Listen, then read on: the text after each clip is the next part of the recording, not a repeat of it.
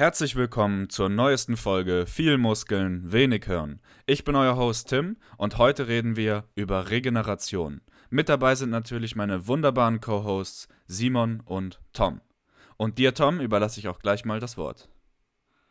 Ja, Regeneration ist ein spannendes Thema. Das umfasst sehr viele Bereiche. Also auf der einen Seite natürlich Stressmanagement, auf der anderen Seite unser Lieblingsthema Entzündungsmanagement. Äh, was ist die Basis von Regeneration? Die Basis von Regeneration ist ganz klar die Ernährung und Schlaf. Und ähm, es gibt viele interessante Ansätze, auch aus dem Bereich der physischen, manuellen The äh, Therapie, die in die Regeneration mit eingreifen, aber auch ansonsten viele Ernährungsempfehlungen und Stressmanagementsempfehlungen, die wir heute ansprechen wollen. Simon, was sind denn so deine Ansätze dazu? Mhm.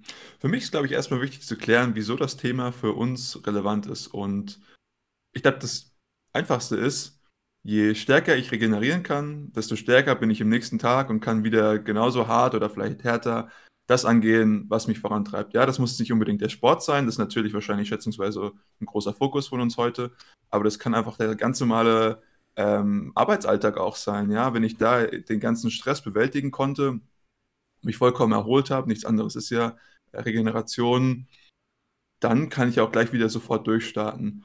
Und genau, in dem Sinne, einer der ersten Hebel, die für mich sehr, sehr wichtig sind und die ich auch merke, wenn es bei mir fehlt oder nicht optimal ist, ist der Schlaf. Ja, ich glaube, das ist für die meisten noch relativ nachvollziehbar. Im Schlaf, da wächst man so, das ist das alte Sprichwort. Ähm, aber auch natürlich passieren ganz viele andere Prozesse, die für, für uns relevant sind im Schlaf.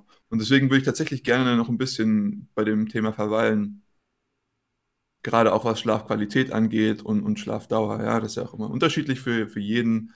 Ähm, aber was sind eure, eure Key Points, wenn es um die Regeneration durch den Schlaf geht? Also eine Sache, die mir persönlich schon etliche Male aufgefallen ist, ist, dass beim Schlaf, wie du schon gesagt hast, die Qualität eine wahnsinnige Rolle spielt. Ich hatte schon oft Tage, an denen ich acht oder vielleicht sogar neun Stunden geschlafen habe, an denen ich aber trotzdem überhaupt keinerlei ja, Entmüdung sozusagen erfahren habe. Ich bin ja. am nächsten Morgen aufgewacht und habe mich richtig gerädert gefühlt. Und heutzutage kriegt das immer mit von vielen verschiedenen Bekannten, auch an der Uni, gibt es ja schon so Messgeräte, mit denen man äh, zum Beispiel über eine Smartwatch am Handgelenk die Schlafqualität einigermaßen ganz gut abschätzen kann. Und da ist es echt erstaunlich zu sehen, wie sich verschiedene Dinge auf die Schlafqualität auswirken. Allen voran natürlich Alkohol. Also ein, ein Alkoholkonsum von mehr als vielleicht zwei Gläser Wein oder ich weiß nicht, was das in Bier ist, sorgt dann dafür, dass ich ein, eine Schlafqualität habe, die schon mal ungefähr nur noch der Hälfte entspricht von meinem üblichen Durchschnitt. Und das finde ich ist schon echt krass. Hm. Man merkt, dass äh, Tim sehr exquisit ist, er trinkt nur Wein. Ähm, tatsächlich äh, hast, du, hast du vollkommen recht und heutzutage können wir auch noch andere Sachen ansprechen. Ja, zum Beispiel, was für mich sehr wichtig ist, ist mein Blaulichtmanagement, bevor ich schlafen gehe. Ja. Manche Leute lachen mich ein bisschen aus. Ich habe so eine tolle orangene Brille, die ich dann irgendwann aufsetze, sobald die Sonne untergegangen ist. Aber ich merke das sofort, ja, wenn ich die nicht aufsetze, dann habe ich zum Beispiel Probleme einzuschlafen etc. Und das sind all solche Sachen, so richtig kleine Punkte, die man da wirklich angehen kann, die aber einen sehr großen Effekt dann tatsächlich auch äh, im Endeffekt haben. Ja, also wenn wir von Regeneration sprechen im Schlaf, dann ist schätzungsweise der Tiefschlaf eine der wichtigeren Sachen. Und was diesbezüglich immer noch ein großer Punkt ist bei mir, ist zum Beispiel, wie spät ich vor dem, Abend, äh, vor dem Schlafen Abend esse. Ähm, und da, ich weiß, da gibt es auch unterschiedliche Ansätze.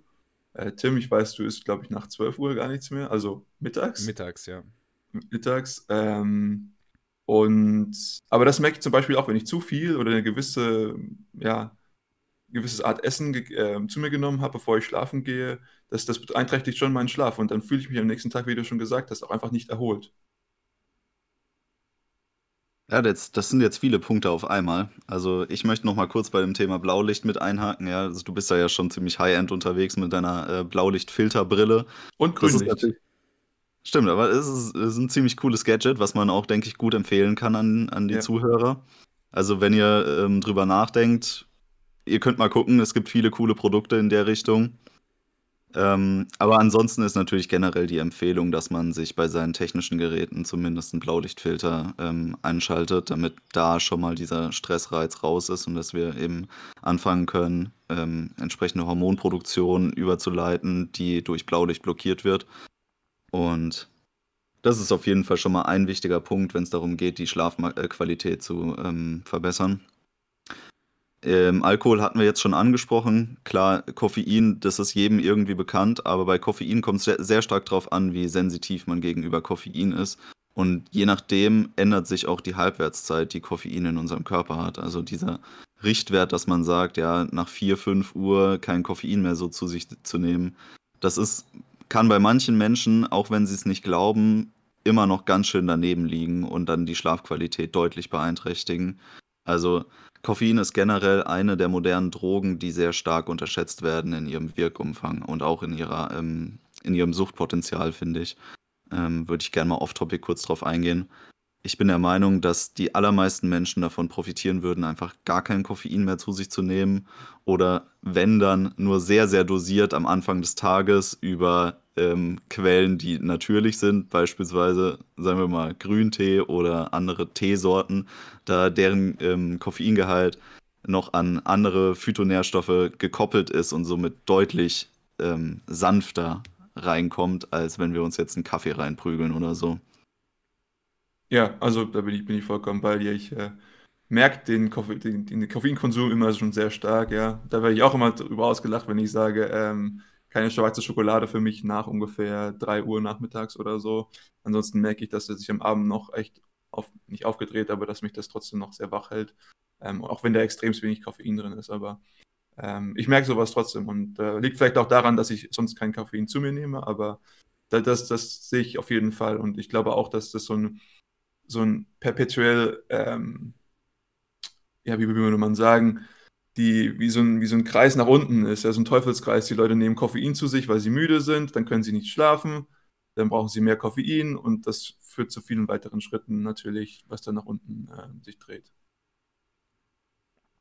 An der Stelle kann ich äh, Guayusa-Tee empfehlen. Ähm, Werde ich vielleicht mal auf dem Instagram-Kanal vorstellen von uns, falls es irgendjemand interessiert. Das ist so meine bevorzugte Koffeinquelle. Mhm. Auf jeden Fall spannend, ja. Ja, noch nie gehört, aber klingt gut. Ja, Jungs, was macht ihr noch, um eure Schlafqualität zu verbessern? Ich kann mal so ein bisschen bei mir aus dem Nähkästchen plaudern. Ich habe viel probiert. Ein ganz wichtiger Faktor ist es für mich, ähm, den Raum, in dem ich schlafe, komplett abzudunkeln. Also ja. im Idealfall hat man Vorhänge, so wie wir sie bei Tim jetzt für die YouTube-Zuschauer im Hintergrund sehr schön sehen. Möglichst dicke Vorhänge, die ähm, alles äh, abdunkeln können. Und Was sie allerdings in meinem Fall nicht tun. Nicht? Ah, schade. Naja, aber in dem Fall kann ich sehr empfehlen, dass Menschen mal ähm, eine Schlafmaske ausprobieren können, die ähm, Probleme damit haben, dass sie ständig irgendwie diffusen Lichteinfall im Raum haben. Ich mache das und ich finde, eine Schlafmaske steigert deutlich die Schlafqualität im Ende der Schlafphase. Vor allem jetzt, wenn, wenn die sommerliche Zeit wieder losgeht und man morgens dann schon relativ früh Licht im Raum hat. Ähm, mhm. Genau. Ja, also ich merke das auch, äh, jede Wohnung, die ich mir damals angeschaut hatte, ohne Rollläden, war gleich raus für mich. Ähm, nicht mal diese, diese äh, Blackout Curtains, wie sie oft genannt werden, bringen bei mir viel. Ich bin da sehr, sehr sensibel, was das Licht angeht. Und tatsächlich finde ich es auch interessant, es gibt auch ähm, ja, mittlerweile Evidenz, dass nicht nur der Einfall auf die Netzhaut von Licht sozusagen uns aufwecken kann, sondern auch auf unsere ganz normale Haut, ja, dass wir da auch Lichtsensoren haben und dass das auch dazu führen kann. Ähm, deswegen, klar, Schlafmaske sehe ich auf jeden Fall, aber auch da gibt es dann Probleme. Vielleicht sind manche Leute einfach sensitiver darauf. Aber da gebe ich dir komplett recht. Ähm, Licht ist so eine der Sachen, die, die wirklich sehr wichtig sind. Ähm, was bei mir noch eine große Rolle spielt, ist die Temperatur. Ja. Also ich versuche mein Schlafzimmer recht kühl zu halten, es kommt natürlich darauf an, je nachdem, wo man wohnt, ist das Schlafzimmer auch irgendwie Teil des Wohn- oder Arbeitsbereichs. Das ist natürlich ein Problem. Aber ich würde jetzt mal so sagen, alles so in dem Bereich 15 bis 17 Grad ist bei mir ähm, am Optimum. Unter 20 Grad ist auf jeden Fall schon mal sehr gut. Ja. Ich denke, es ist ein guter Ansatz, äh, wenig bis nicht zu heizen und ähm, durchzulüften über Nacht, während man schläft. Je nachdem, wie das mit dem Lärmpegel halt vereinbart ist. Das, Das ist dann das der nächste nächste Problem. Punkt. Das ist der nächste Punkt. Oropax zum Schlafen gehen, auch sehr gut. Das kann ich zum Beispiel überhaupt nicht. Nee, ich auch nicht. Das stört mich zu stark. Ich muss sagen, äh, je nachdem, wie die Lärmbelastung ist, im Gesamten benutze ich sie und komme aber auch sehr gut damit klar. Und insofern, wer kein Problem damit hat, dass er sich die Dinger in die Ohren drückt, der sollte es auf jeden Fall mal ausprobieren. Weil selbst wenn man das nicht so wahrnimmt, wenn man jetzt zum Beispiel an, nah an der Straße wohnt oder so, das stört einen auf jeden Fall nachts. Man, man schläft deutlich unruhiger, wenn man diese Lärmquellen nicht ausschalten kann. Den wichtigsten Punkt haben wir jetzt noch gar nicht angesprochen. Der wäre? Früh ins Bett gehen. Das ist richtig. Also die, die Schlafphasen verändern sich im Laufe der Nacht und der Tiefschlaf wird von Schlafphase zu Schlafphase immer kürzer. Und am Anfang ist er am längsten und natürlich macht es deshalb auch Sinn, möglichst früh, also am besten vor Mitternacht, vielleicht auch vor 11 Uhr schon, ins Bett zu gehen und zu schlafen. Tatsächlich macht es am meisten Sinn, einen geregelten Schlafrhythmus zu haben, weil der Körper sich sehr gut darauf einstellen kann. Äh, Die ähm, schlechtesten Voraussetzungen haben Leute im Schichtbetrieb, die haben eigentlich quasi keine Chance, irgendwann äh, einen wirklich geregelten Schlafrhythmus sich anzutrainieren. Aber jeder, der die Möglichkeit dazu hat, einen geregelten Schlafrhythmus zu haben, der sollte auch damit arbeiten. Ja, das ist einer der wichtigen. Auch, ja, also ich sehe, sehe ich sehr, sehr einer der einfacheren Punkte, glaube ich. Ähm, relativ zu regelmäßigen Zeiten ins Bett zu gehen, aber auch aufzustehen. Das, das kommt auch noch dazu. Ja, also dann nicht einfach sagen, okay, jetzt ist Wochenende und ich schlafe einfach weiter, man muss dann auch aufstehen. Ja. Was haltet ihr für ein richtiges, ähm, ja, für eine richtige Bandbreite, was diese geregelten Rhythmus angeht? Ich finde, das kommt immer ganz drauf an, welche Möglichkeiten man hat, beziehungsweise wie gut man ähm, darauf reagiert. Man kann sich seine Schlafphasen ja auch in zwei Teile splitten und man sagt, okay, ich, den einen Teil schlafe ich nachts und dann mache ich nochmal einen Mittagsschlaf. Das funktioniert für viele Menschen sehr gut. Das kommt auch einem relativ natürlichen ähm, Schlafrhythmus nahe, wie wir ihn in der Natur beobachten können. Auf der anderen Seite kann es auch Leute geben, für die es einfach praktikabel ist, eine lange Schlafphase zu haben von einfach einem Zeitfenster von acht oder sieben Stunden. Ich meinte jetzt Ja. auch in Bezug auf, dass sich eine Regelmäßigkeit einstellt. Also, wenn ich da eine Schwankung habe in meiner Zu-Bett-Gehzeit von, sagen wir, 30 Minuten, ist das schon zu viel oder kann ich mir auch 60 Minuten erlauben? Und wie ist das morgens mit dem Aufstehen? Also ich halte es eigentlich bei 30 Minuten. 60 Minuten merke ich schon ein bisschen, aber es ist noch vollkommen im Rahmen. Aber wenn ich jetzt sage, ich versuche zu optimieren und ich kann es jetzt halt mir frei einteilen, ich habe jetzt gerade keine anderen Verpflichtungen oder so, halte ich es eigentlich im Bereich von 30 Minuten. Aber ich merke das tatsächlich auch, dass ich dann auch zu der Zeit schon sehr, sehr müde werde. Also ich bin da schon sehr, sehr in, ähm, im Takt meines Körpers, glaube ich, schon drin. Wie ist das mit dem ich Aufstehen? Regelmäßigkeit bewahren über einen Wecker oder einfach schlafen, bis man aufwacht?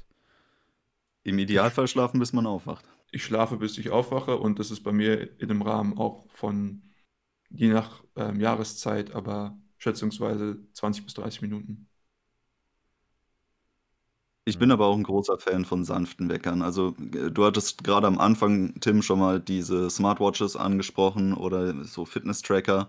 Und sehr viele Modelle davon haben die Option, dass man sich vor- durch einen Vibrationsalarm beispielsweise wecken lässt. Und das finde ich tatsächlich eine, eine sehr akzeptable Lösung, die ähm, wenig auf unser Stresslevel am Morgen einwirkt. Ja, ist besser, als wenn man sich so eine Zeitschaltuhr einstellt, bei der dann irgendwann so ein Eimer Wasser über einen geschüttet wird. Das ist dann immer ein Schock.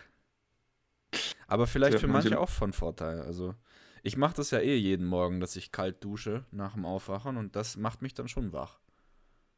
Klar. Ja, äh, ich würde sagen, ich glaube, die Basis des guten Schlafs haben wir jetzt abgedeckt. Hat jemand noch ein paar Geheimtipps? Also ich würde schon mal anspoilern, zwei habe ich. Ja, ich auch, aber ich will mal erstmal deine hören, bevor ich selber irgendwas erzähle. Also ich, ich fange mal mit dem äh, wahrscheinlich unpopulärsten an und der ist es, dass ich mir nachts äh, den Mund zutape. Das hat den Hintergrund, dass ich dazu tendiere, nachts durch den Mund zu atmen und ich möchte das einfach verhindern und möglichst die ganze Nacht durch die Nase atmen. Und das hatte sehr, sehr viele positive Auswirkungen auf meinen Schlaf. Beispielsweise war ich, bevor ich mir den Mund zugetaped habe, nachts äh, ein Seitenschläfer. Kurze Frage, quer oder längs? das, ist, das ist tatsächlich ähm, jedem selbst überlassen, aber ich mache es längs. Ein oder zwei Streifen? Äh, das, weiß, das kommt drauf an. Nein, ich meine jetzt so links und rechts an der Nase vorbei oder wie sieht das aus? Ich kann mir also, das gar nicht vorstellen. Man kann es so machen. Ja. Aber je nachdem ähm, auch manchmal einfach komplett zu. Es, also vertikal oder horizontal spielt keine Rolle. Es spielt überhaupt keine Rolle, nee. Das ist eine reine Vorzugssache, was bei einem besser funktioniert. Wenn man Hat merkt, das dass man. deine äh, Traumqualität ausgewirkt? Wenn überhaupt, dann träume ich jetzt intensiver als vorher. Weil der Traum sozusagen nicht mehr ent entweichen kann. Keine Ahnung, woran das liegt. Ich weiß auch nicht, woran es liegt, dass ich jetzt nicht mehr auf der Seite schlafen muss, sondern dass ich äh, ganz normal auf dem Rücken schlafen kann. Aber ich bin unendlich dankbar dafür, dass ich jetzt diese Möglichkeit habe, weil das Seitenschlafen bei mir immer zu Problemen geführt hat, in regelmäßigen Abständen. Im Sinne von, dass ich ähm, mich verspannt hatte nachts oder so. Und ähm, seit ich jetzt auf dem Rücken schlafen kann, das ist natürlich ein komplett persönliches Ding jetzt, ähm, habe ich diese Probleme einfach nicht mehr. Aber was ich sagen kann, ist, ist, dass die Schlafqualität deutlich profitiert hat davon, dass ich nur noch durch die Nase atme nachts. Hm, zwei Punkte hier. Ich glaube, es ist noch die natürlichere Art, auf dem Rücken zu schlafen. Und ähm, wie hast du gemerkt, dass du nachts durch, die, durch den Mund atmest? Ja, also ich glaube, schätzungsweise warst du nicht wach, um das zu beurteilen. Also, so. Zum einen kriegt man das ja irgendwie äh, so anekdotisch irgendwann auch mal erzählt, dass man nachts durch den Mund atmet oder auch, dass man Probleme mit dem Schnarchen hat oder so. Das ist, äh, kriegt jeder irgendwann mit. Aber wie man das ganz gut selber merken kann, ist, dass man morgens mit einem extrem trockenen Mund aufwacht. Mhm. Mhm. Weil einfach die, diese gesamte Befeuchtung der Atemluft nur über die Nasenatmung stattfindet und nicht über die Mundatmung. Und man verliert sehr viel Wasser durch die Mundatmung. Ja. Okay, Tipp Nummer zwei. Soll ich weitermachen? Gerne. Also Tipp Nummer zwei ist, war für mich jetzt erst eine sehr neue Entdeckung. Und das ist ein Zirbenholzkissen. Also es ist kein Kissen aus Holz, aber es ist mit Holzspänen gefüllt und einer ähm, Kräutermischung. Also ähm, ich kann dabei empfehlen, Lavendel und Hopfen zu benutzen. Und diese Mischung aus ätherischen Ölen, die dann nachts einen so ein bisschen sanft umspielt, und auch dieses ähm, relativ harte Kopfkissen. Also es ist nicht wirklich hart, es ist eigentlich ziemlich gemütlich, aber es ist jetzt doch nicht dieses Standard-Kopfkissengefühl, das man hat. Ähm, hat für mich sehr, sehr gut funktioniert, um mich in das richtige ähm, Setting reinzubringen, wenn es ums Schlafen geht. Mhm. Ja, ich bin immer sehr anfällig, was oder sensibel, wenn es um diese Gerüche geht, aber ja, also ich meine, wenn es dir hilft, why not? So, Tim, Gute jetzt Tipps auf mal jeden raus. Fall. Ja, der zweite Tipp, das ist auch sowas, was ich schon lange mache, dass ich immer gucke, dass ich eine möglichst harte Matratze und ein möglichst hartes Kopfkissen habe. Ja. Bei mir ist das allerdings dann doch immer noch Schaumstoff und nicht ähm, Holz. Aber das wäre sicherlich auch eine Möglichkeit, das mal auszuprobieren irgendwann. Ähm, ja, was ich noch sagen will zu Supplementation. Also eine Sache, die ich mache, ist, dass ich eben mit Tryptophan, eventuell GABA und auch Melatonin supplementiere. Und das kombiniert mit einem frühen Zubettgehen sorgt eigentlich dafür, dass ich immer eine richtig gute Schlafqualität habe. Und ähm, ich möchte an der Stelle jetzt mal sagen, es ist natürlich besser, ohne Schlafmittel auszukommen. Aber wenn ihr auf Schlafmittel zurückgreift, dann macht es so, dass es irgendwelche natürlichen Sachen sind und keine chemischen Schlafmittel, von denen man vielleicht auch abhängig werden kann.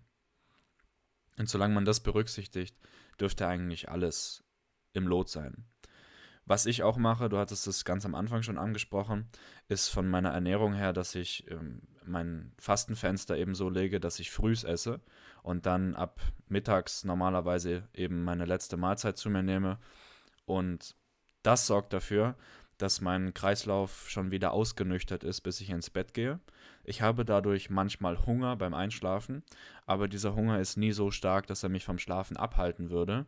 Und dadurch, dass ich eben in diesem ja, homöostatischen Zustand fast schon bin, weil der Körper wieder ausgenüchtert ist, habe ich auch nicht mehr das Problem, dass ich nachts dreimal aufstehen muss zum aufs Klo gehen, weil eben der Wasserhaushalt stabil ist. Hm. Also genau, da, das merkt man natürlich, ja, wenn man zu spät ist, dann ist die Verdauung irgendwie noch aktiv und äh, hält dann einem auch durchaus davon ab, einen erholsamen Schlaf zu haben. Ja, was sind meine, meine Hacks? Ähm, mir bringt Magnesium abends noch viel. Ein guter Magnesiumkomplex ist da Gold wert. Und ja, was ich seit äh, schon geraumer Zeit zu mir nehme, ist äh, Reishi. Das ist ein Vitalpilz und der hilft mir sehr stark dabei runterzukommen. Und wenn ich sozusagen mal einen stressigen Abend hatte oder so und dann sage ich, okay, dann nehme ich den und dann ist es einfacher für mich in diesen schon irgendwie Rest and Digest, in diesen Erholungsmodus überzugehen ähm, und dann auch einfach ein, einzuschlafen. Und ich merke auch, dass meine Tiefschlafqualität dann dadurch besser wird. Kann natürlich daran liegen, dass es einfacher wird, in diese frühen Schlafphasen zu kommen, ähm, wo wir ja schon gesagt haben, dass hier vermehrt der Tiefschlaf stattfindet. Ja, diesbezüglich, ich glaube, wir haben einiges zu Schlaf erzählt. Wir können auch gerne noch mal eine Folge Ich machen. gerne Was, einhaken. ja, ja, was? Bitte? Thema Supplementation habe ich nämlich ganz vergessen. Ähm, Oh Gott. würde ich jetzt gerne nochmal den Tipp reinwerfen, ähm, Ashwagandha und Rosenwurz. Einfach um nochmal das komplette Stresslevel, das sich über den Tag aufgebaut hat, ähm, entgegenzuwirken. Weil das ist auch was, was uns oft davon abhält, ähm, in den Schlaf gescheit reinzukommen. Und, Und Ashwagandha heißt auch nicht umsonst Schlafbeere. Ja, also es hat bei mir schon teilweise wirklich Wunder gewirkt, Ashwagandha und Rosenwurz vom Schlaf zu nehmen. Und ähm, ich würde gerne nochmal auf das Thema ähm, Essen kurz eingehen, vom Schlafengehen. Man kann tatsächlich auch vom Schlafengehen essen und man kann damit ähm, was für seine Schlafqualität tun. Und das basiert quasi auf Tims Supplement-Empfehlung, die er ganz am Anfang gegeben hat, mit Tryptophan und äh, Melatonin. Und man kann dann sich verschiedenste Kombinationen an Lebensmitteln einfach überlegen, die äh, entsprechende Mengen enthalten. Ich bin auch ein großer Fan von Casein-Proteinen über die Nacht, also in dem Sinne äh, einfach Magerquark zu benutzen vorm Schlafengehen. Und ähm, man kann sich überlegen, vorm Schlafengehen die berühmte warme Milch mit Honig äh, zu gönnen. Oder ähm, was auch gut funktioniert, ist Kirschsaft. In manchen Kirschsäften ist relativ viel Melatonin mit enthalten. Und ansonsten, wie gesagt, Magerquark mit ein bisschen Kirschsaft und Leinöl, als das finde ich eine gute Kombination vom Schlafengehen als äh, letzter Snack quasi. Was auch gut funktionieren kann, wenn wir da schon sind, ist den Insulinschock auszunutzen, der einen auch ziemlich gut einschlafen lässt. Dafür muss man aber am besten am Abend dann langsame Kohlenhydrate nehmen, damit man nicht in der Nacht zu sehr schwitzt. Also zum Beispiel Vollkorn-Cornflakes sind da eine gute Möglichkeit, um den Insulinschock vor dem Schlafen zu induzieren, der dann auch wirklich einen, das ist dann so ein Babyschlaf. Also da bist du richtig, richtig ruhig und zufrieden. Aber muss man natürlich auch gucken, dass es dann äh, von der Kalorienmenge her wieder passt. Also nicht, dass man zu viel isst. Also quasi noch äh, Haferflocken in den Magerquark mit rein. Zum Beispiel, ja. Ja, also Rezeptempfehlung ist raus. Gönnt euch. Und nicht zu viel äh, von dem Magerquark essen, weil das natürlich die Verdauung auch wieder verlangsamt. Also am Abend direkt vorm, wenn es direkt vorm Schlafengehen macht, dann würde ich nicht die ganze 500 Gramm Packung essen, sondern vielleicht nur die halbe. Ja, 250 Gramm ist eine okay Menge. Ja. Und nicht zu kalt. Das ist auch wieder wichtig. Also der sollte nicht mit 2 Grad aus dem Kühlschrank dann gleich in den Magen rein. Ich weiß zwar nicht, was du für einen Kühlschrank hast, aber ja. Okay, Gut. nächstes Thema. Wir haben es schon angeteasert jetzt. Ernährung. Ernährung und Regeneration. Habt ihr persönliche Fallbeispiele, Anekdoten, Experimente, von denen ihr erzählen möchtet? Ich glaube, was erstmal wichtig ist, und ich glaube, ja, wie jede Folge über Ernährung oder Sport, ich glaube, hier ist auch erstmal wichtig zu vermeiden, dass man irgendwas isst, was die Regeneration oder was einen dazu bringt, überhaupt regenerieren zu müssen. Ja? Also ich meine, Regeneration ist ja nichts anderes. Ich grabe ein tiefes Loch und dann muss ich irgendwie gucken, dass ich dieses Loch wieder auffülle. Und wenn ich irgendwie schaffe, gar nicht erst so ein tiefes Loch zu graben, dann muss ich aber weniger auffüllen.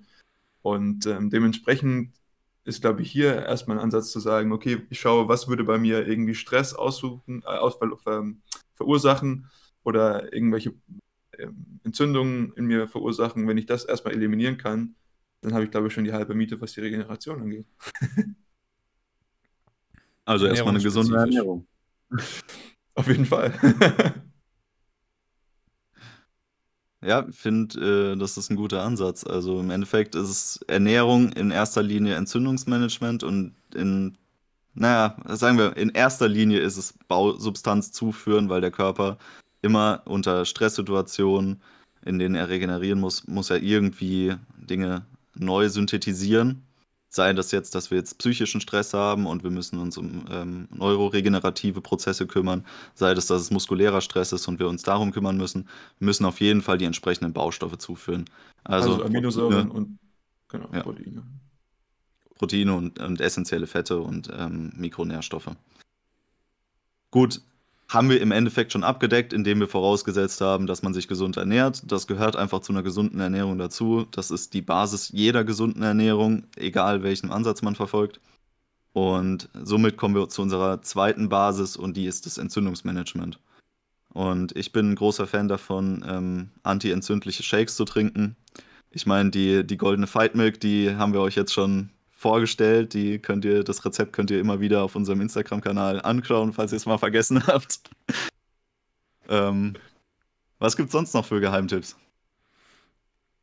Ja, wir hatten es in der letzten Folge. Fasten. Mhm. Also Ja. die beste Möglichkeit, dem Körper Regeneration zu erlauben, ist, wie du schon gesagt hast, Deregeneration oder Degeneration eben zu vermeiden. Und die beste Möglichkeit, die man dafür hat, ist einfach mal eine Zeit lang nicht zu konsumieren.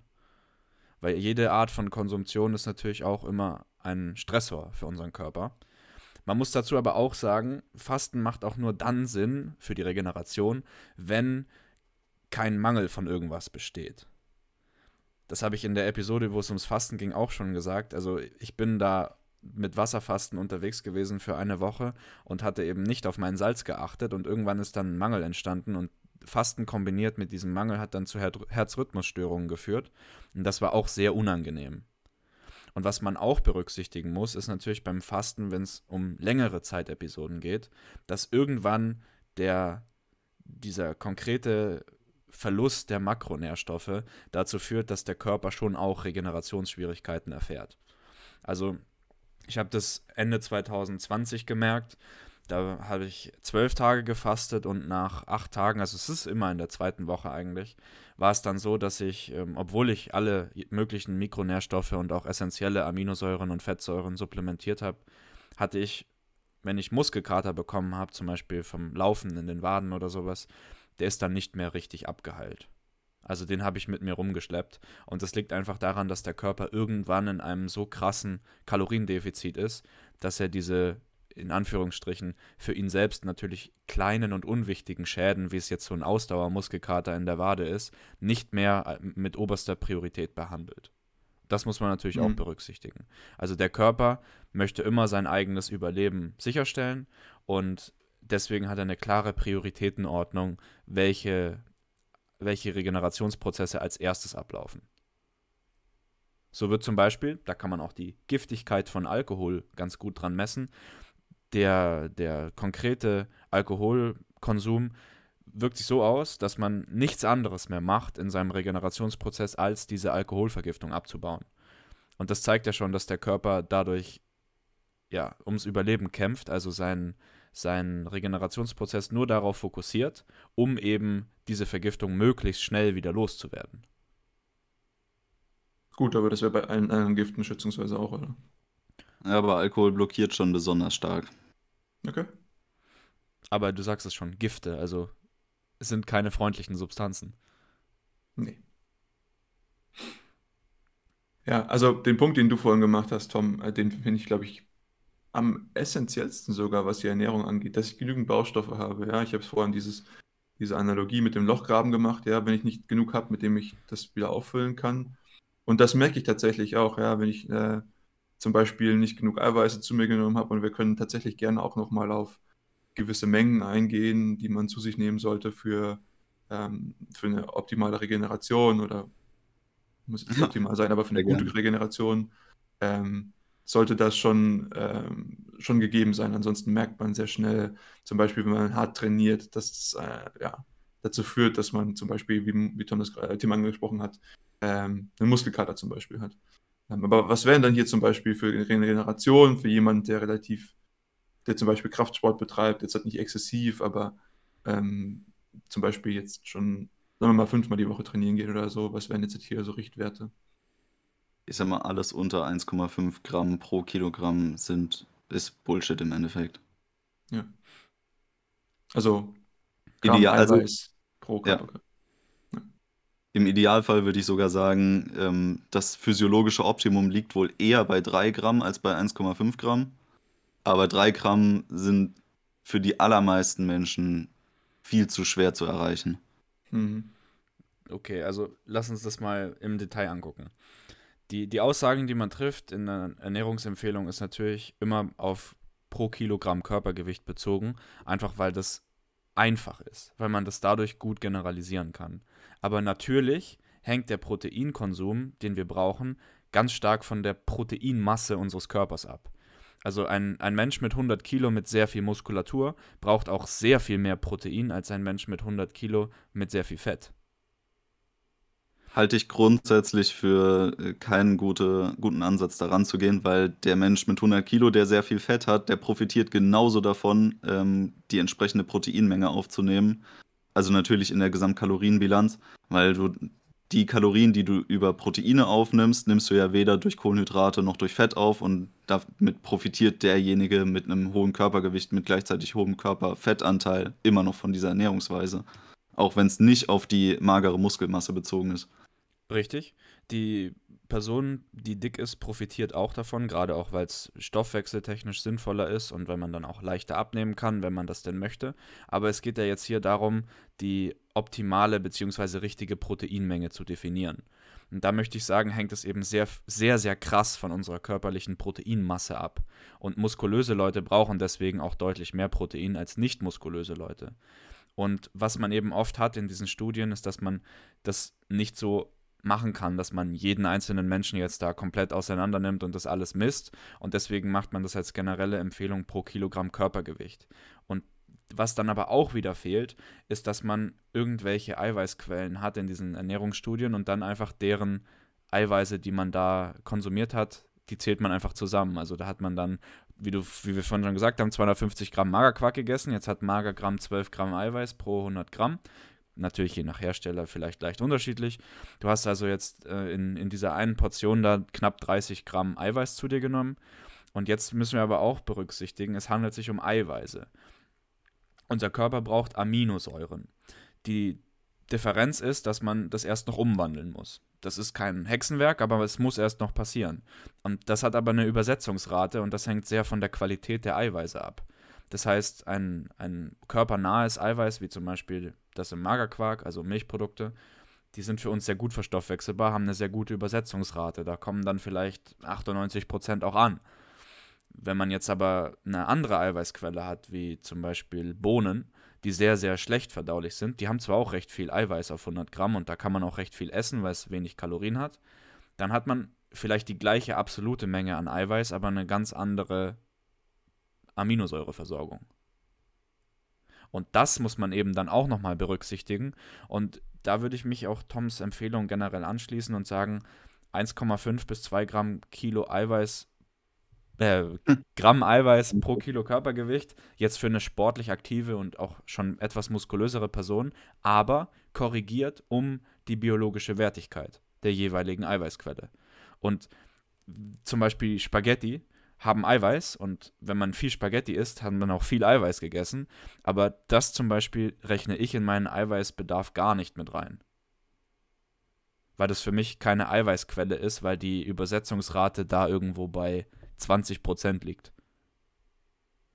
Also es ist Kasperle. Ich meine, wenn man wollte, könnte man hier auch noch auf die Art der Aminosäuren eingehen, also dass man verschiedene Aminosäurenprofile zu sich nehmen sollte, aber ich glaube, das würde hier so ein bisschen zu weit gehen, ja. Aber auf jeden Fall finde ich gut, dass wir hier ein paar Richtwerte gegeben konnten. Ähm, das ist, glaube ich, sehr, sehr wichtig, gerade was die Regeneration angeht. Habt ihr schon Erfahrungswerte zu eurer Hydration, also je nachdem, wie viel Wasser und wie viel ähm, Mineralstoffe ihr zu euch nehmt, ob das eine Auswirkung auf eure Regeneration hat? Alles unter dreieinhalb Liter Wasser ist Bullshit. Prost. ja. Ja, ich denke, dass die generelle Empfehlung zum Wasserhaushalt am Tag äh, stark untertrieben ist. Also man hört ja teilweise dann von Werten von 1,5 Liter oder 2 Liter oder 3 Liter am Tag, was alles wirklich das absolute Minimum ist, um eine physiologische Sozusagen, um das Versorgung. Überleben zu gewährleisten. Es ist ungefähr wie die DGE-Empfehlung zur Vitamin C-Versorgung, wo 100% gerade mal verhindern, dass wir Skorbut bekommen. Also ich, es ist einfach Bullshit. Es hat mit einem physiologischen Optimum überhaupt nichts zu tun. Und deswegen bin ich der Meinung, man kann durchaus seine 4 Liter Wasser easy am Tag trinken, beziehungsweise halt seine 4 Liter Flüssigkeit. Und ähm, für viele Leute ist da auch bei, bei 6 Liter immer noch ähm, alles im Rahmen. Aber dann, dann wird es schon echt hoch. Aber ich sag mal so zwischen 3,5 und 4 Litern ist man echt gut dabei. Und man braucht sich auch keine Sorgen machen, dass man irgendwelche Nährstoffe ausschwemmt oder dass der Körper dann deswegen Probleme hat, wenn man zu viel trinkt. Das ist immer nur dann ein Problem, wenn man sowas kurzfristig umstellt. Also wenn ich langfristig 5, 6, 7, vielleicht 10 Liter am Tag trinke, dann ist es was, wo mein Körper sich drauf einstellen kann und dann werden auch die Nährstoffe dementsprechend in geringerer Konzentration in den Urin ausgeschüttet.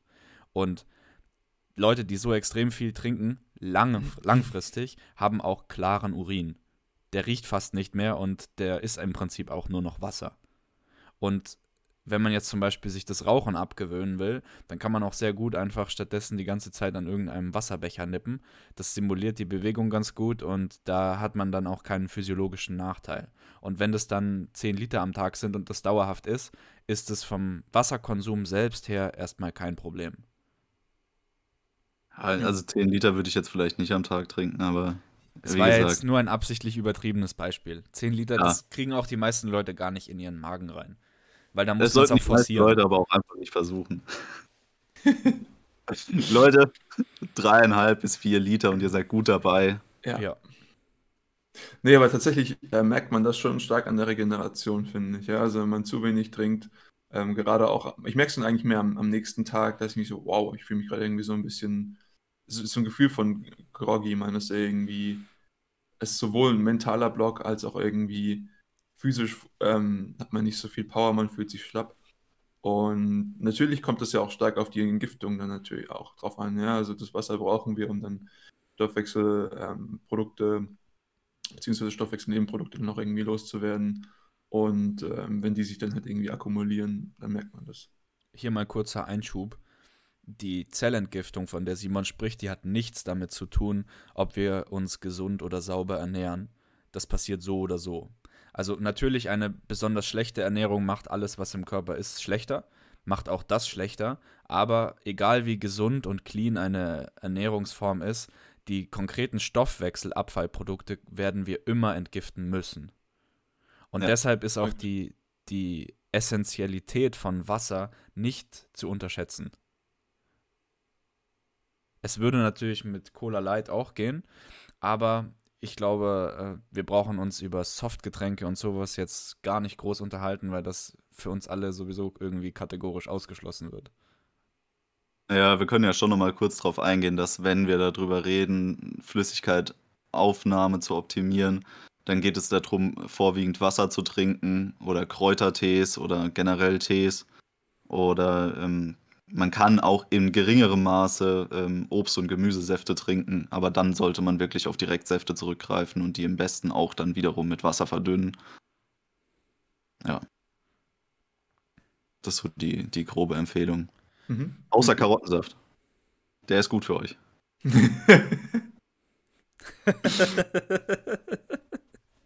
Warum? Ihr habt sie ver ja.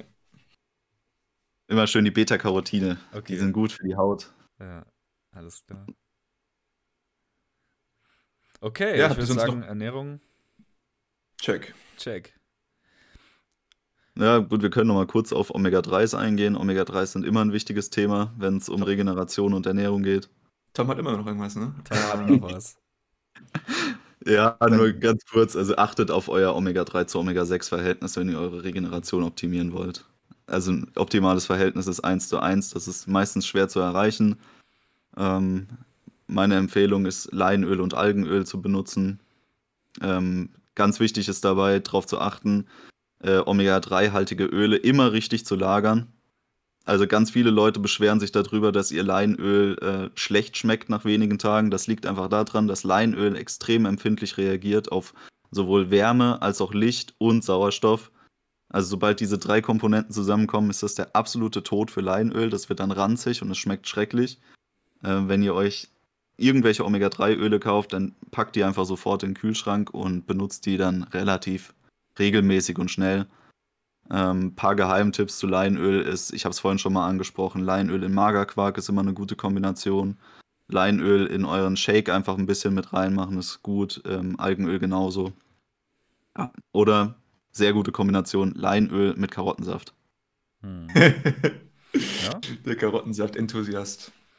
Wenn wir schon, schon bei den Fetten sind, dann müssen wir auch sagen, also es ist sinnvoll, immer bei den ungesättigten Fetten darauf zu achten, dass es ein gutes Verhältnis ist und habt auch keine Angst vor den gesättigten Fetten. Das sind ja. solide Fettquellen und jedes Mal, wenn mir jemand sagt, er oder sie hat Angst vor irgendwelchen gesättigten Fetten, dann sage ich immer nur, Körperfett ist auch gesättigt. Und wenn das ein Problem für uns wäre, dann würde unser Körper das nicht so selbst lagern.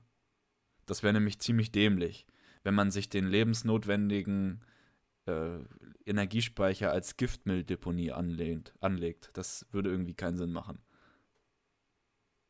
True. Die ganzen Studien, die sagen, dass Fett schlecht ist, die haben alle so ein, so ein Negativbild, was sie abbilden. Also nicht negativ im Sinne von, dass es schlecht ist, sondern wie bei einem Foto, dass es das Gegenstück ist. Und das liegt meistens an dem erhöhten Entzündungsniveau, das durch tierisches Eiweiß ausgelöst wird. Und das dann gepaart mit einem tendenziell eher schlechteren Lebensstil von Leuten, die sehr viel fettiges Zeug essen, führt dann zu Problemen. Es ist nicht die Butter. Es ist auch nicht der Speck. Jetzt reicht's aber. Also, ja. nächstes Thema. Wir sind durch mit Schlaf und Ernährung, würde ich sagen, kommen wir zu, zu konkreten physikalischen Phänomenen. Hitze, Kälte, Druck, Massage, Wind vielleicht, weiß ich nicht. Föhnen. Keine Habe ich Ahnung. jetzt äh, nicht probiert, aber interessant. ja, also ich glaube, wenn wir mal bei Hitze anfangen, ich glaube, da haben die meisten noch so eine direkte Verbindung, die sie hier aufbauen können und das wäre die Sauna oder irgendwelche Infrarotwärmekabinen. Und das sind auch Punkte, die ich, wenn ich die Möglichkeit habe, sehr gerne wahrnehme und ich merke auch, dass mir das ähm, durchaus in der Regeneration weiterbringt. Ähm, beziehungsweise aus, zum Beispiel Auswirkungen auf meinen Schlaf hat, etc. Ähm, also zum Beispiel, ich gehe gerne in die Wärmekabine. Ähm, man schwitzt so ein paar Sachen aus. Ich meine, das ist auch für die Entgiftung gut. Ähm, aber auch, ich habe gehört, dass gewisse Proteine dabei freigesetzt werden, die für uns relativ wichtig in der Regeneration sind. Allerdings weiß ich nicht so viel. Vielleicht habt ihr da mehr Ahnung. Ja, es geht hier um die Hitzeschockproteine. Ich glaube, die fangen an, gebildet zu werden ab 90 Grad Temperatur. Also ich weiß nicht, ob man das in der Wärmekabine mit Infrarot erreicht. In der Sauna, in der finnischen Sauna erreicht man es auf jeden Fall. In der Sanf Dampfsauna ist dann nochmal der Wärmeaustausch ein bisschen besser. Also das ist dann noch ein bisschen optimaler für die Bildung von Hitzeschockproteinen. Und Hitzeschockproteine sind mit extrem vielen positiven ähm, Eigenschaften für unsere Gesundheit assoziiert. Beispielsweise auch ähm, mit einer ähm, späteren Mortalitätsrate. Die Leute leben länger. Ja, im Endeffekt. Man muss dazu sagen, der Name sagt es eigentlich schon alles. Also Hitze-Schockproteine, das sind Schockproteine, also Aminosäuren, die erst dann ausgeschüttet werden, wenn der Körper wirklich in Schock kommt. Und deswegen ist da diese hohe Temperatur auch so wichtig, weil diese Proteine nur dann ausgeschüttet werden, wir sind wieder beim Thema, der Körper möchte überleben, wenn die äußeren Umstände lebensfeindlich sind. Also der Sinn von dieser finnischen Sauna ist, dass wir uns für kurze Zeit in lebensfeindliche Umstände begeben. Das ist ein bisschen so, wie wenn man die Luft anhält.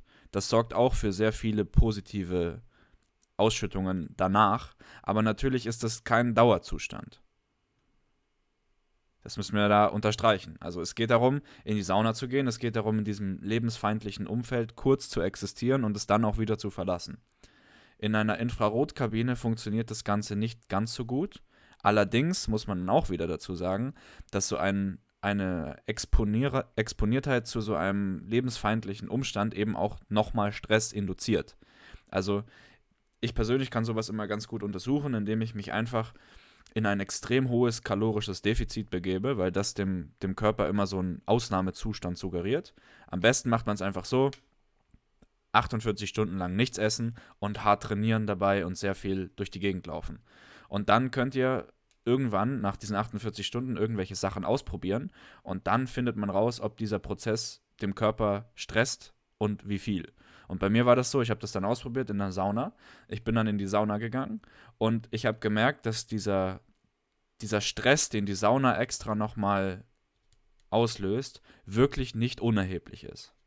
Und deswegen möchte ich sagen, ist das eine Sache, die man schon im Hinterkopf behalten sollte, dass eben eine, eine Hitzeschock-Protein-Ausschüttungssession durchaus auch nochmal extra Stress ist für den Körper. Also plant das mit ein. Und macht es nicht so, dass ihr an dem Tag, an dem ihr auch nichts esst oder wenig esst oder Diät macht und schon schwer Sport gemacht habt und vielleicht sogar noch Ausdauersport irgendwie gemacht habt, also Kraftsport und Ausdauersport, dass ihr dann auch noch in die Sauna geht, das wird dann irgendwann mehr schaden als nützen. Ja, das ist ein sehr guter Punkt, den du da anbringst.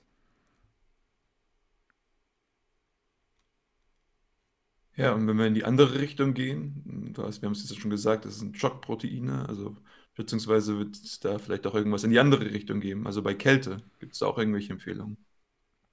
Ja, Kälte sorgt auch für extrem viele positive physiologische Anpassungen bei uns im Körper. Zum einen ist ein Kältereiz, also in dem Fall ist der einfachste Kältereiz, den man sich vorstellen kann, ist einfach eine komplett kalte Dusche. Ähm, sorgt dafür, dass unser Herz-Kreislauf-System passiv quasi trainiert wird. Ähm, allerdings ist Kälte auch ein gewisser Reiz, der erstmal unsere Regeneration abdämpft, weil er den, die Regenerationsprozesse quasi kurz unterbindet, wenn wir uns dem Ganzen aussetzen. Und ähm, wie Tim gerne immer sagt, ist es auch für den Normalmenschen, der mit Kälte nicht gut umgehen kann, äh, ein Auslöser für Entzündungen. Aber das kannst du gerne mal erklären. Okay. Also, wie Tom das schon gesagt hat, bei Kälte ist es so, dass Kälte in dem Moment, in dem sie auf uns einwirkt, die ganzen Regenerationsprozesse unterdrückt. Nicht vollständig, aber partiell. Und das sorgt dann dafür, wenn wir ein schlechtes Ausgangsniveau haben, also wenn der Kontext nicht richtig ist, dass die Kälte sehr schnell schädlich sein kann. Das beste Beispiel dafür ist zum Beispiel eine Erkältung. Wenn man im Winter nicht richtig bekleidet und mit einem falschen Entzündungsniveau nach draußen geht und sich dann da zu lange aufhält, dann erkältet man sich im wahrsten Sinne des Wortes. Und das sorgt dann dafür, dass der Körper ein, irgendeine Infektion, die wir eh immer in uns tragen, nicht mehr unter Kontrolle hält und dann bilden sich Krankheitssymptome. Das Ganze ist jetzt aber nicht damit zu verwechseln, dass Kälte immer schlecht für uns ist. Man muss sich an Kälte nur mit, dem, mit der richtigen geistigen Einstellung und auch mit, dem, mit der richtigen Progression annähern. Also ich fange nicht an, mich an Kälte zu gewöhnen, indem ich einfach äh, den ganzen Tag nackt in einer kalten Badewanne sitze. Sondern ich mache das so, dass ich zum Beispiel einfach morgens mal anfange, kalt zu duschen. Ich habe damit vor sechs Jahren oder sowas angefangen. Vielleicht ist es auch schon länger, ich weiß es nicht genau. Und am Anfang waren das vielleicht zehn Sekunden. Und es war furchtbar unangenehm, es hat überhaupt keinen Spaß gemacht und ich musste mich jeden Morgen dazu zwingen. Aber wie das mit so allen Sachen ist, hat man nach gut zwei Monaten der täglichen Durchführung dann einen Habitus entwickelt und so habe ich es halt immer weitergemacht. Und inzwischen ist es so, dass ich das also ich brauche das. das. Das ist wie eine physische Abhängigkeit, die sich da entwickelt hat. Also wenn ich jetzt nicht kalt dusche morgens, das mache ich nur an Tagen, an denen ich eh nichts vorhabe, also nur ausruhen will. Aber wenn ich das nicht mache, dann bin ich auch nicht wach. Und das zeigt eben, dass mein Körper sich daran gewöhnt hat und dass er das dann braucht. Dann ist auch dieser, dieser Effekt des Schocks nicht mehr da. Also da werden dann mir wäre jetzt eh nicht bekannt, dass es Kälteschockproteine gibt, aber wenn nee, es das gäbe, dann würde das jetzt dann auch nicht mehr ausgeschüttet werden. Aber der wichtigste Faktor bei Kälte ist meiner Meinung nach die Psychologie. Also es gibt nichts, was dich mehr entweichlicht als Kälte. Und wir hatten das im Podcast schon mehrmals angesprochen, mein neues Lieblingswort, der Sybarit, also ein dem Luxus verfallener Weichling. Das ist etwas, was uns in dieser modernen Welt einfach tagtäglich begegnet. Wir befinden uns in Innenräumen, die sind temperiert, die sind äh, vielleicht sogar ganz wohlriechend. Wir haben eigentlich fast immer genug zu essen und von allen Nährstoffen immer genug. Und das sorgt eben dafür, dass wir uns an so einen Status quo gewöhnen, in dem alles in Ordnung ist. Und sobald das passiert, dass man sich an einen Status quo gewöhnt, in dem alles in Ordnung ist, wird man einfach weich. Und ich mag das nicht. Ja, äh, durchaus nachzuvollziehen. Okay, wir haben Kälte, wir haben Hitze. Wenn mich nicht alles täuscht, haben wir noch Druck und den Föhn. ja, also den Föhn meistens dann nur in der Badewanne. Ach ja, das ist dann wirklich das Schockprotein. genau. Okay, Spaß beiseite. Ähm, einen Punkt habe ich noch zu ähm, Infrarotlicht. Und zwar finde ich, sind Stretching-Sessions oder generell Yoga unter Infrarotlicht extrem empfehlenswert, auch für ähm, die Regeneration. Ähm, generell hat das sehr viel aus meiner Sicht mit Meditation und Stressmanagement zu tun und weniger mit direkten physiologischen Vorteilen für unsere Regeneration. Aber an sich allein durch den Effekt, dass wir auch unter dem Einfluss von Wärmelicht ähm, flexibler sind, besser dehnen können, hat es dafür schon mal positive Auswirkungen. Und es ist wirklich für jeden mal zu empfehlen, falls ihr so ein Ding zu Hause habt. Manchmal kriegt man das ja durch irgendwelche Apothekenaktionen oder so, kommt man mal zu so einer äh, Rotlichtlampe. Ähm, probiert es gerne mal aus, ein bisschen zu stretchen damit, ein bisschen Yoga zu machen, vielleicht auch einfach nur davor zu meditieren. Äh, es tut auf jeden Fall sehr gut, das kann ich aus eigener Erfahrung berichten. Ja, dann macht Tom immer nackt Yoga vor seiner Rotlichtlampe. Tolles Bild. Ähm, ja, und Wo wir äh, wieder bei Instagram Leute, sind. ja, für die Leute, äh, die, die sowas nicht zu Hause haben, äh, ich, normalerweise sage ich immer, dass, die beste, dass der beste Ersatz für eine Rotlichtlampe die Sonne ist. Äh, in dem Fall würde ich das euch nicht empfehlen, äh, euch nackt auszustellen, es sei denn, ihr habt ein großes Grundstück. Ja, Aber- nee, aber, ja? Oberkörperfrei unter die Sonne zu gehen, auch sehr gut für die Regeneration. Ja, Auf jeden Achtung Fall, auf die euer. Vitamin D-Level. Ja. Ja, wenn äh, Tom, der sonst immer noch irgendwas hat, gerade mal nichts mehr hat, können wir noch zum Druck übergehen. Tom, Ja, ich bin großer Fan von Massagen zur Regeneration, auf jeden Fall. Okay. Ähm, nicht nur Massagen, sondern auch ähm, Flossing, also eine Methode, in der wir ähm, durch ein Band Druck ausüben auf bestimmte Körperpartien, die auch durch ähm, gewisse Wickelmethoden ähm, in, ich sag mal, bessere Ausgangsposition bringen können. Hat einfach den Vorteil, dass wir im Endeffekt eine manuelle Lymphdrainage vornehmen. Das heißt, den Körper beim Abtransport von allen möglichen ähm, Stoffwechselgiften, Endprodukten ähm, manuell behilflich sind. Was natürlich einen sofortigen Effekt auf die Regenerationsgeschwindigkeit hat.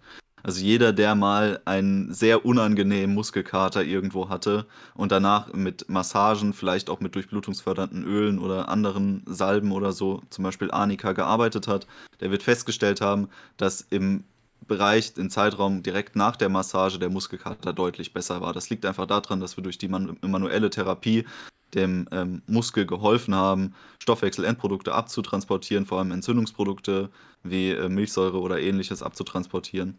Und das hat einfach einen direkten Effekt auf die Regenerationsgeschwindigkeit. Ist aber dann nur zeitlich begrenzt. Das heißt, wenn wir nicht den ganzen Tag massieren, lässt das auch irgendwann wieder nach. dazu gleich nochmal ein Punkt. Ähm, ihr habt sicherlich mitbekommen, ich bin ein großer Freund davon, Dinge zu testen, indem man sie mal aufs Extrem treibt.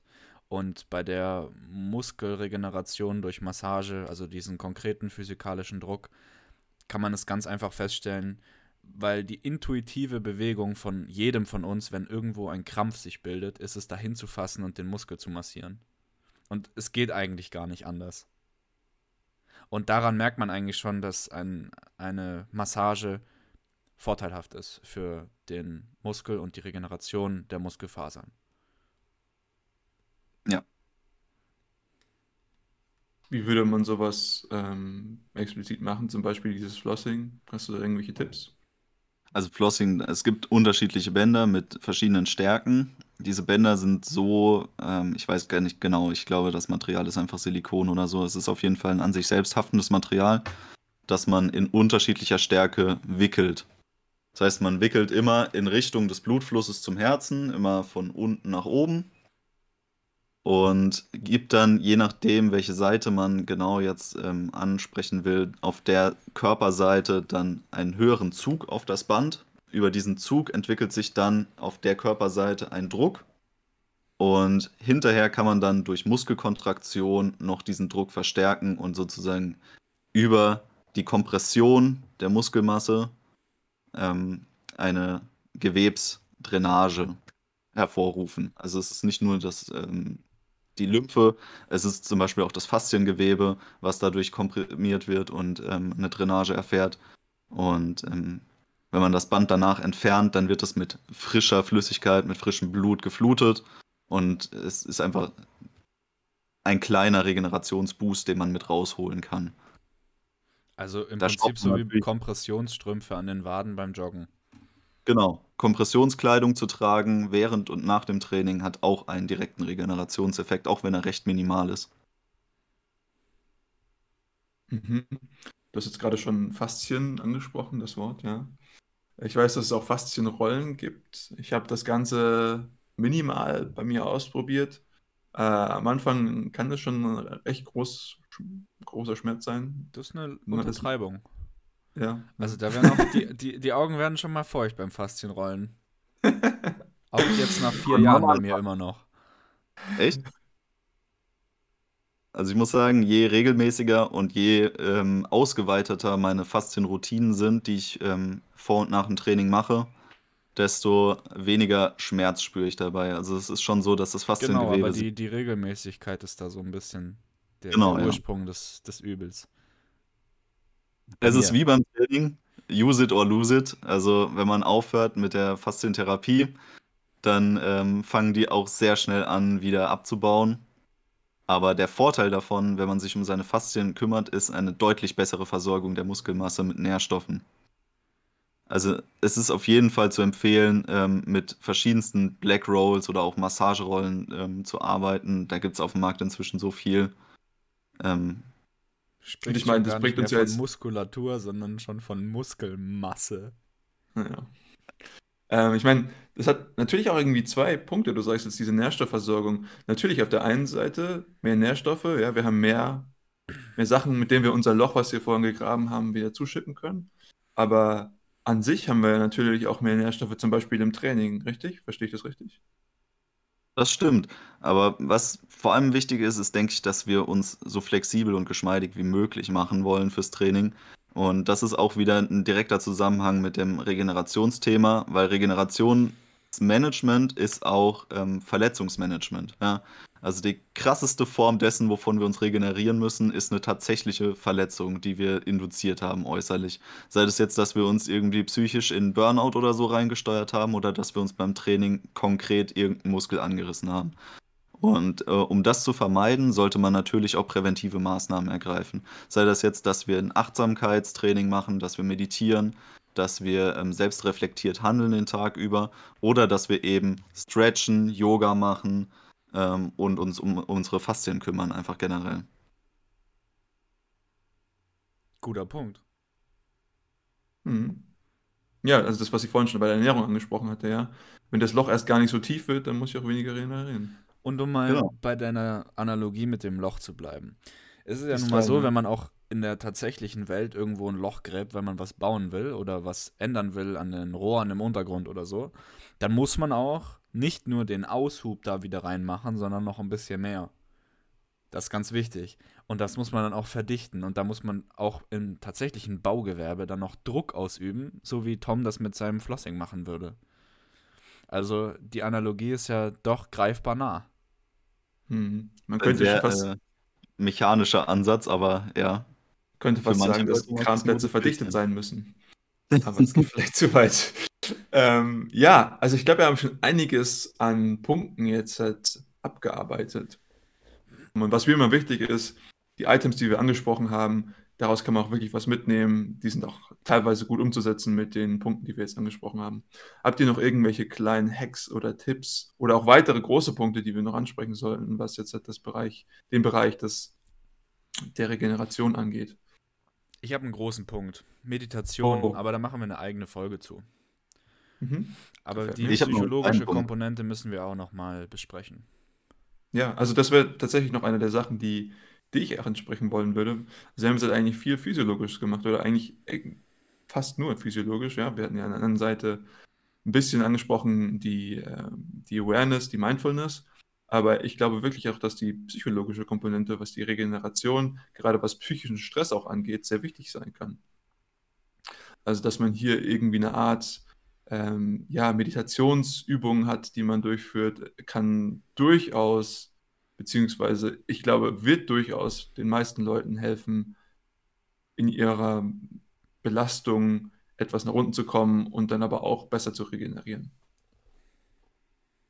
Ich habe noch einen ganz kleinen Hack, den ich anfügen wollte, und das ist die Active Recovery. Also einfach mit submaximalen Reizen zu trainieren, die quasi der Muskulatur keine direkten Schäden zufügen können, aber ähm, einen induzierten Pump auszulösen, der den Muskel direkt nochmal mit äh, Blut versorgt. Davon habe ich tatsächlich auch schon mal gehört, aber das ist schon sehr, sehr lange her. Ähm, funktioniert das wirklich? Bei mir funktioniert das sehr gut, auf Muskelkater mit, mit sehr dezenten Reizen nochmal einzuwirken.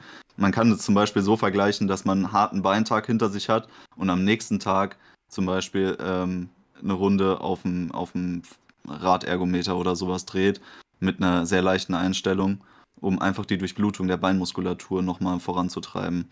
Oder dass man ähm, sehr leicht irgendwie für die Arme nochmal ein Pumptraining macht oder sowas, aber halt wirklich mit minimalsten Gewichten arbeitet. Ja, wir haben jetzt echt viele Punkte angesprochen. Falls ihr nichts mehr habt, bedanke ich mich vielmals ähm, für den ganzen Input, den ihr euch jetzt heute hier gegeben habt. Und ich hoffe, dass die Zuhörer und Zuschauer ein bisschen was mitnehmen konnten und vielleicht auch ein bisschen was davon in ihrem Alltag integrieren können, um letztendlich ihre Recovery und ihre Erholung besser zu gestalten, damit sie dann am nächsten Tag noch, noch besser ähm, performieren können, in was auch immer sie vorhaben. In dem Sinne würde ich mich nochmal bei den Zuhörern bedanken für eure Zeit. Ich hoffe mal, wie gesagt, ihr konntet was mitnehmen. Und ja, habt ihr sonst noch irgendwelche Schlussworte? Ja, ich wollte mich noch bei den Zuhörern bedanken und hoffe, dass sie was mitnehmen konnten. Ja, ich habe noch einen guten Abschluss. Trinkt eure Fight Milk und checkt unseren Instagram-Kanal für neue Karottensaft-Rezepte. Ja, Und performieren ist nicht das gleiche wie parfümieren. Alright, ich wünsche euch was. Macht's gut.